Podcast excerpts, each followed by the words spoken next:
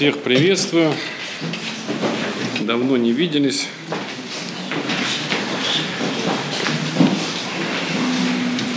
У нас сейчас какая-то уникальная ситуация. Первый раз в моей жизни фактически половина зимы прошло, а я еще снега ни разу не видел.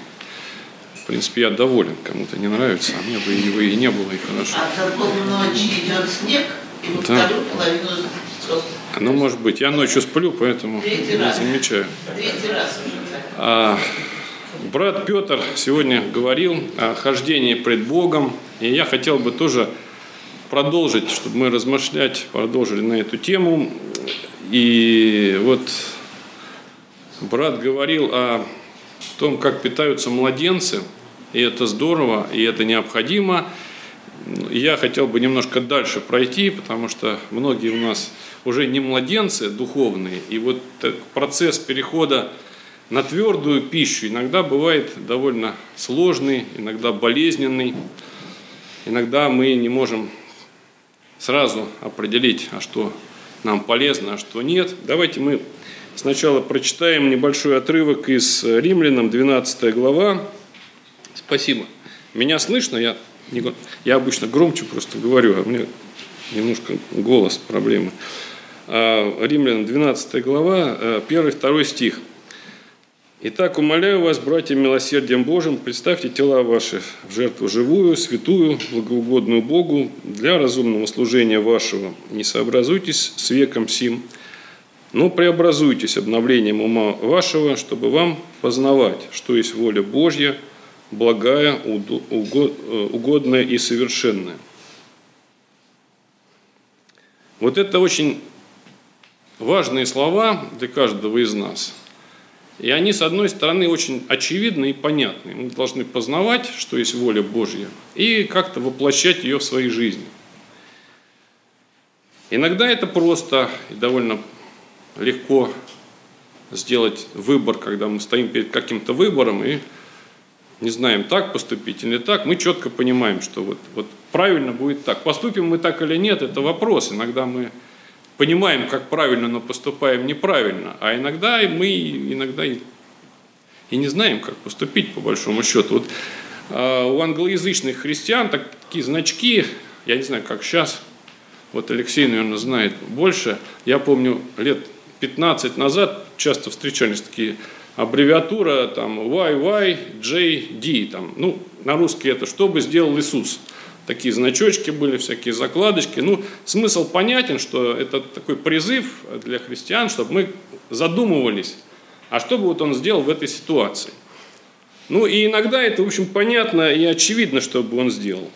А иногда это как-то вот и, и не, не так понятно. И вот, вот эти вопросы какой-то нашей, может быть, повседневной жизни, иногда каких-то сложных обстоятельств, в которые мы попадаем, они ставят довольно сложные задачи перед нами. Вот если брать какие-то ветхозаветные нормы, такие этические нормы, они более-менее были понятны и расписаны. Там, ну, изначально Ветхий Завет строился на том, что там довольно четко было регламентировано, что делать, если там у вас, э, там, не знаю, вас ударил сосед, или у вас что-то украли, или у вас там есть какие-то имущественные претензии, как это решить, как решить конфликтные, спорные ситуации и так далее. И, в общем, когда мы продвигаемся к Новому Завету, уже к новозаветным временам, там как-то немножко все становится вроде бы проще, а вроде бы и сложнее, потому что таких конкретных предписаний уже нету, да, там вот сколько надо отдавать, там десятину или не десятину. Вроде мы тут свободны, вот раньше было понятно, вот столько. Вот от этого, вот от этого надо брать, от этого не надо брать. А тут теперь вроде мы как э, вольны сами решать. И, и это иногда бывает не так просто, как это кажется.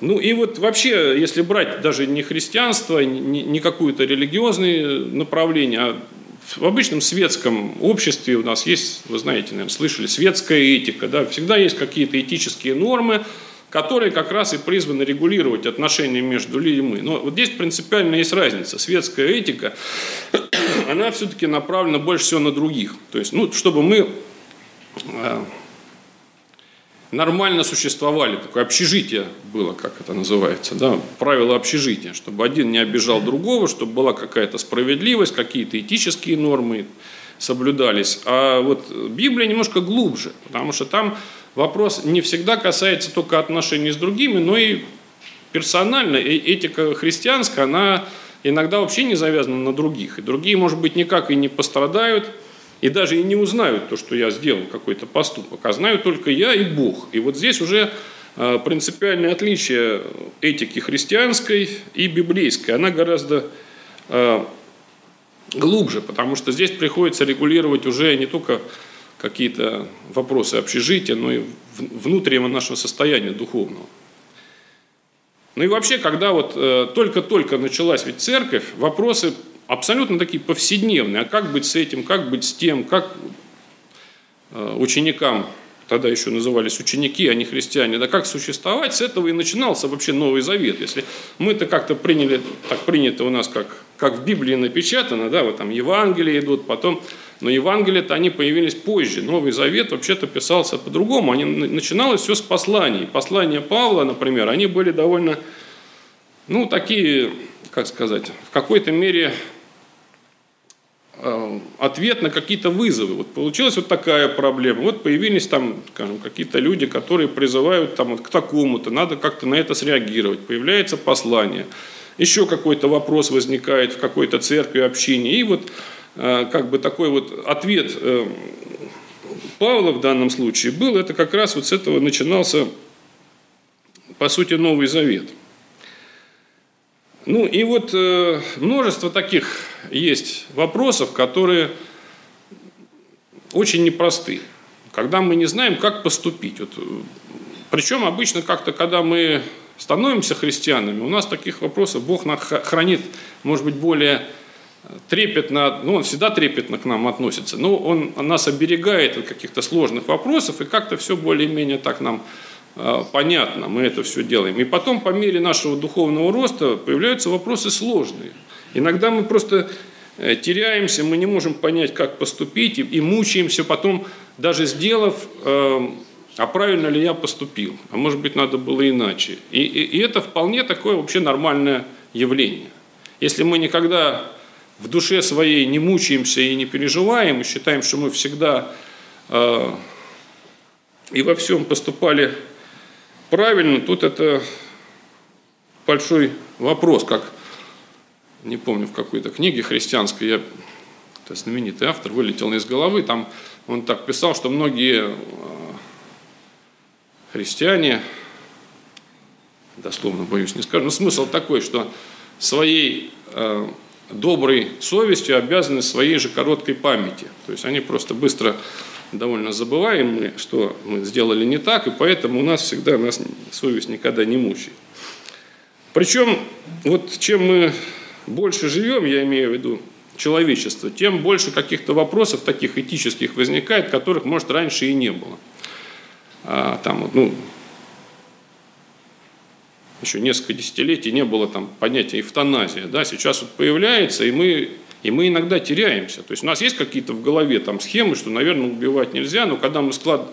сталкиваемся с какими-то конкретными ситуациями, довольно сложными, мы не понимаем, как поступить. Когда надо, э, ну, можно там поддерживать жизнь человека, который находится в коме на протяжении там, может быть, нескольких лет, но тогда придется там, скажем, ну, то есть решить какую-то дилемму. Тогда надо будет там ну, например, лишить своего там, ребенка или внука чего-то, потому что вот так, но шансов, как говорят врачи, нет, и нам надо поступить так или... Ну, иначе там разные вот эти вопросы, связанные с так называемой пассивной эвтаназией, возникают, на которые, ну, можно дать какой-то простой однозначный ответ, но потом, когда ты сталкиваешься с конкретной ситуацией, с конкретным человеком, все не так просто, да, или вот сейчас Буквально на днях я прочитал, может быть, кто-то читал тоже в новостях, там в Финляндии, там о Финляндии речь шла, о вопросах вот смены пола, да, когда там человек несколько раз меняет пол, то есть он меняет пол, потом там речь шла о девушке, она сменила пол, стала мужчиной, потом, значит, она решила, что это не выход, стало так, и вот и тоже вопрос такой, ну, совершенно какой-то надуманный, казалось бы, однако вот так вот мы как-то разговорились с одним братом, а, он, может быть, ему ближе эта тема, потому что он из Европы, и возникает действительно вопрос, а как быть там, когда вот, ну, эта ситуация уже довольно такие распространенные, когда человек приходит в церковь, он сменил пол, ему надо назад менять или нет, или, или как быть-то теперь? Он, он был вообще-то молодым человеком, а стал девушкой, и через пять лет он уверовал и стал членом нашей общины и, и, и куда, и чего. И такие вопросы, которые нам в голову, может быть, даже не приходят. И мы не понимаем вообще, что делать. Это какая-то совершенно нереальная ситуация, которая, казалось бы, ну, настолько абсурдная и нелепая, что э, ну, не знаешь, как поступить. Но это такая, может быть, совсем крайность. Да? Есть куда более для нас привычные, может быть, и нам будут скоро привычные такие ситуации, я не знаю, конечно, но мы пока как-то немножко от этого далеко, и, и слава Богу, наверное, но не знаю, что будет дальше. Так вот,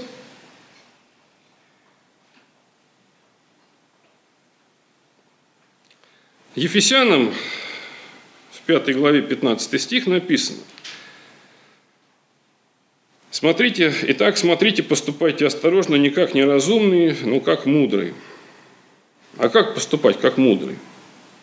Вот начало мы знаем мудрости, это страх Господень, это начало, да, а дальше надо, вот как раз эта мудрость у нас появляется, когда мы начинаем руководствоваться, вот то, что говорил тоже Петр, руководствоваться Словом Божьим и Его волей в своей жизни. Иногда это просто и очевидно для нас, иногда это бывает э, очевидно, но не просто, да, когда мы стоим перед какой-то дилеммой, и мы понимаем, что вот, вот правильно так. Но так это будет очень болезненно для нас, и мы поступаем неправильно. А иногда и вовсе сложная ситуация, когда мы даже и не знаем, как правильно, потому что, вот, как это, знаете, выбор между двух зол, как называется, да? Ну, наверное, многие помнят, может быть, когда-то вы изучали, если психологии, там часто вот эти примеры всяких ситуационной этики возникают. Ну, такой классический пример – это с вагонеткой. Знаете, наверное, да, когда там вы стоите, ну, я напомню кратко, стоите на около стрелки и несется тяжелая вагонетка, и там какой-то сумасшедший привязал пять человек к рельсам, а на другой, э, ну вот и как бы вагонетка их убьет. И вы стоите у стрелки, и вы можете ничего не сделать, а можете перевести стрелку, там только один человек убьет. То есть вы, по сути, в одном случае никого не, ничего не сделали, но пять погибли. В другом случае вы сознательно убиваете одного человека, но тогда спасаете пятерых. Ну там на самом деле таких вопросов довольно много, или там вы оказываетесь, там разновидность да, этой дилеммы, когда вы оказываетесь там на каком-то мосту, тоже там пример с вагонеткой несется, и, и там играют дети, и их никак не остановить у вас не хватает сил, но рядом есть очень толстый человек. И, и гарантированно известно, что если вы бросаете его под колеса, он сохраняет жизнь этих детей, 10 детей, точно. Но он, он погибнет. И, и, и как поступить? И понятно, что как бы мы ни поступили, мы всю жизнь будем потом об этом думать. Ну, если мы нормальные люди, нормальный человек такой выбор, если вдруг перед ним он оказался перед таким выбором, он его не забудет. Конечно, это такая, может быть, немножко ну, экстремальная такая ситуация, надуманная, да, но на самом деле она ведь бывает довольно конкретная. Вот э, мы в Новый год как раз беседовали с одним братом, может кто-то его знает, Андре такой, из Барселоны. Он э, одно время работал врачом, как это называется? Ну, типа скорая помощь по-нашему. Экстра, экстра, экстра. Неотложная, да, вот там. И вот как раз тоже вот он говорил о, о случае, когда вот, вот там вот, вот сидишь один, и там приходят, например, четыре человека, они вот лежат, их привезли, один там истекает кровью, и ты четко понимаешь, что ты не успеваешь просто всем. Вот у того уже шансов нет, и ты его, например, должен наставить и даже не пытаться, потому что ты иначе... А вот это здесь есть шанс, и ты должен помогать этому, потому что этого можно спасти, того уже ты не, не спасешь. В общем, такие ситуации, которые, в общем, ужасные. Ужасные, потому что как бы ты ни поступил, ты, ты не понимаешь до конца вот здесь осознать, вот что воля Божья, все-таки попытаться спасти того, которому тяжелее, но потом на 99% ты его не спасешь, и он умирает, но пока ты с ним провозишься, эти четыре умирают. Потому что ты все время потратил на них, они истекли кровью. То есть, если ты наоборот будешь делать, ты все равно потом будешь всю жизнь думать, а вот, а может быть, надо было мне подойти к тому. Слава Богу, что ну, в повседневной жизни нас, нас Бог как-то так сохраняет от таких уж экстремальных выборов, хотя тоже бывают, ведь они, может быть, не, не такие экстремальные, но когда мы ну, понимаем, как вообще правильно, да, но, а, а, может быть и не так правильно, да, там, вот, не знаю, сижу я, например, в приемной комиссии какого-нибудь университета, и приходит вот какой-нибудь хороший брат из нашей церкви поступать на бюджет – и он явно не дотягивает по экзамену, да, там, чем вот, вот тот человек, который явно профессиональный. Мне надо его выгнать, хотя вот этот брат мне очень знакомый, родители вообще, я им очень много обязан чем. И мне по большому счету надо ему его выгнать. Я знаю, что у него денег нет, за свой счет он учиться не сможет, но он объективно слабее, чем другой кандидат, который я в глаза не видел. И как мне быть? Взять этого брата, от того выгнать? Или все-таки взять по-честному – а этот брат сказать, извини, тебе не, не судьба тут. Вопрос очень сложный и непростой. Вернее, он, вопросы эти, они всегда простые, когда мы не сталкиваемся с ними лично. И когда мы сталкиваемся лично, вот тут уже возникает много сложностей. В одном месте, все мы его знаем, не будем зачитывать, говорится о том, что у нас, э, помните, да, чувство навыком, приученное к развлечению добра и зла. Вот этот навык у нас появляется как раз, когда мы, во-первых, молимся, размышляем перед тем, как сделать серьезный выбор, а во-вторых, сделав его, мы к нему возвращаемся все равно назад. Мы вспоминаем и, и честно признаем, если мы ошиблись. Мы говорим, что мы, вот тогда надо было поступить иначе.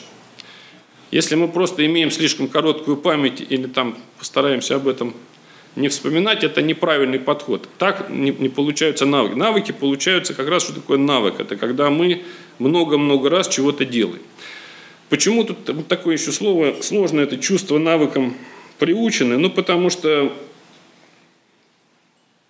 иногда даже на словах трудно объяснить. Я думаю, многие со мной согласятся, что вот иногда просто вот может назвать это голос там, Духа Святого, совести как-то иначе, вы понимаете, что вот так правильно. Вот просто вот надо так поступить. Вот объяснить, почему в этой, вот прописать все невозможно. Невозможно прописать, что вот в этой ситуации делай так, в этой так. Но вот когда э, наши чувства навыкам приучены, мы начинаем это различать. Ну вот я не знаю, у нас э, есть кто вот грибы любит собирать тут? Есть, наверное, такие? Давайте по-другому. У нас есть кто вообще не любит собирать грибы, их никогда не собирает. О, есть такие, вот. Значит, вот, э, вот теперь представьте, те, кто любит собирать грибы, вот ваша задача взять такого человека, который не любит собирать, и вот ему объяснять. Э, это, это мучительный процесс на самом деле. Я с этим сталкивался неоднократно. Потому что описать ничего невозможно. Там ты ему говоришь, вот это белый гриб. Там он начинает собирать, тащит какой-то другой. Он говорит, а почему это не тот? Тот же, вот, или ты, тут, смотри, шляпка, ты сказал коричневый, и здесь коричневый. Да нет, тут ножка, видишь, кривая, она же прямая. Он, ты ему берешь другой гриб, он, оказывается, там ножка кривая. Он говорит, так ножка все-таки кривая или прямая? Там, и описать невозможно. А этот, этот же темнее гораздо, чем этот, и они все разные в итоге. И потом он машет рукой, говорит, я ничего в этом не понимаю, тут 10 лет учиться надо, ничего не поймешь.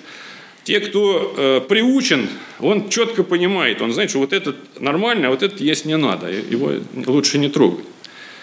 И, ну, наверное, можно, да, как-то в какой-нибудь книге, брошюре написать, но я бы не советовал по вот такой вот, не имея навыка, руководствуясь какой-нибудь там интернет-сайтом или просто брошюрой, ходить по лесу, собирать грибы и потом еще угостить их сосед, э, соседей значит, своими этими грибами, потому что это будет, может быть, очень рискованно. Тут должен быть определенный навык. А, что из всего этого следует? Следует то, что мы по мере нашего духовного возрастания будем сталкиваться периодически со, с непростыми вопросами в нашей жизни. Нам надо будет делать выбор. Возможно, мы будем делать его иногда неправильно. И если мы делаем неправильно, надо честно признавать это и перед собой, и перед Богом, что мы поступили неверно, признавать свои ошибки. И именно так и появляется этот навык. Если мы не видим, не анализируем, не смотрим, мы навык никакой никогда не приобретем.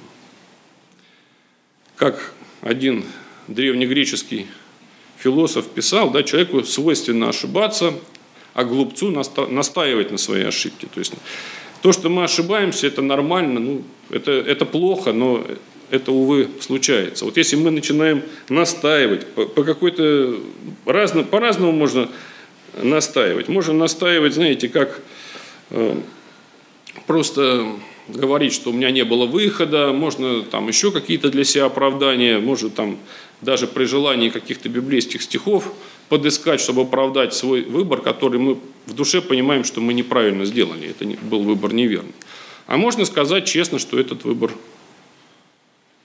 я сделал неправильно, и вот здесь я проиграл. Вот проиграл в плане моего духовного роста, моего следования за Христом, здесь вот я споткнулся. И в следующий раз мне надо просто иметь в виду. У нас есть очень серьезные этические вот нормы. Этические нормы христианства, по сути, они сосредоточены вот в Нагорной проповеди. И мы, ну, по большому счету, никто до них, конечно, не дотягиваем так, как, как это надо было бы. Поэтому нам всегда есть к чему стремиться. У нас есть вот эта вот планка Нагорной проповеди, которая, в общем, должна у нас всегда быть перед глазами. И когда нам кажется, что мы уже вот, вот мы уже достигли нечто, мы уже вот такие духовно совсем взрослые и большие, надо вот смотреть не, не на соседа, не, не на там, какого-то брата, который, может быть, в худшем состоянии, как нам кажется, находится, а именно вот на эти высокие стандарты, на гордые проповеди, на стандарты Христа и и просто молиться, чтобы мы могли им следовать. Давайте помолимся. Дорогой наш Небесный Отец, мы благодарим Тебя за то, что Ты даешь нам и молоко, даешь нам и твердую пищу, и помогаешь нам возрастать познании Тебя, в познании Твоего Слова. Мы благодарим Тебя, Господь, за то, что Ты жалеешь нас, и охраняешь нас, и не ставишь нас в такие сложные ситуации, которые могут возникнуть, но ты даешь эти ситуации только когда мы можем их преодолеть. Если мы не созрели и не готовы, ты не ставишь нас перед таким сложным выбором. Мы просим Тебя, Господь, помоги нам не просто повторять слова «да будет Твоя воля», но действительно – полагаться на Твою волю и искать Твоей воли. Искать Твоей воли в каждом из наших поступков, каждый день, чтобы мы поступали не так, как нам удобней, как нам выгодней, как нам, может быть, кажется проще, а действительно пытались понять, а какова же Твоя воля, как мне надо поступить в этой конкретной ситуации. Мы просим Тебя, Господь, Ты Благослови нас всех, когда мы стоим перед выбором. И когда это выбор простой, и когда это выбор очень сложный. Ты помоги нам не полагаться только исключительно на себя, но полагаться на Тебя, потому что Ты даешь нам мудрость, Ты даешь нам силы, и Ты готов нам помогать, если мы не забываем о Тебя и просим Тебя об этом. Прибудь с нами, Господь, и прибудь в наших сердцах. Слава Тебе. Аминь.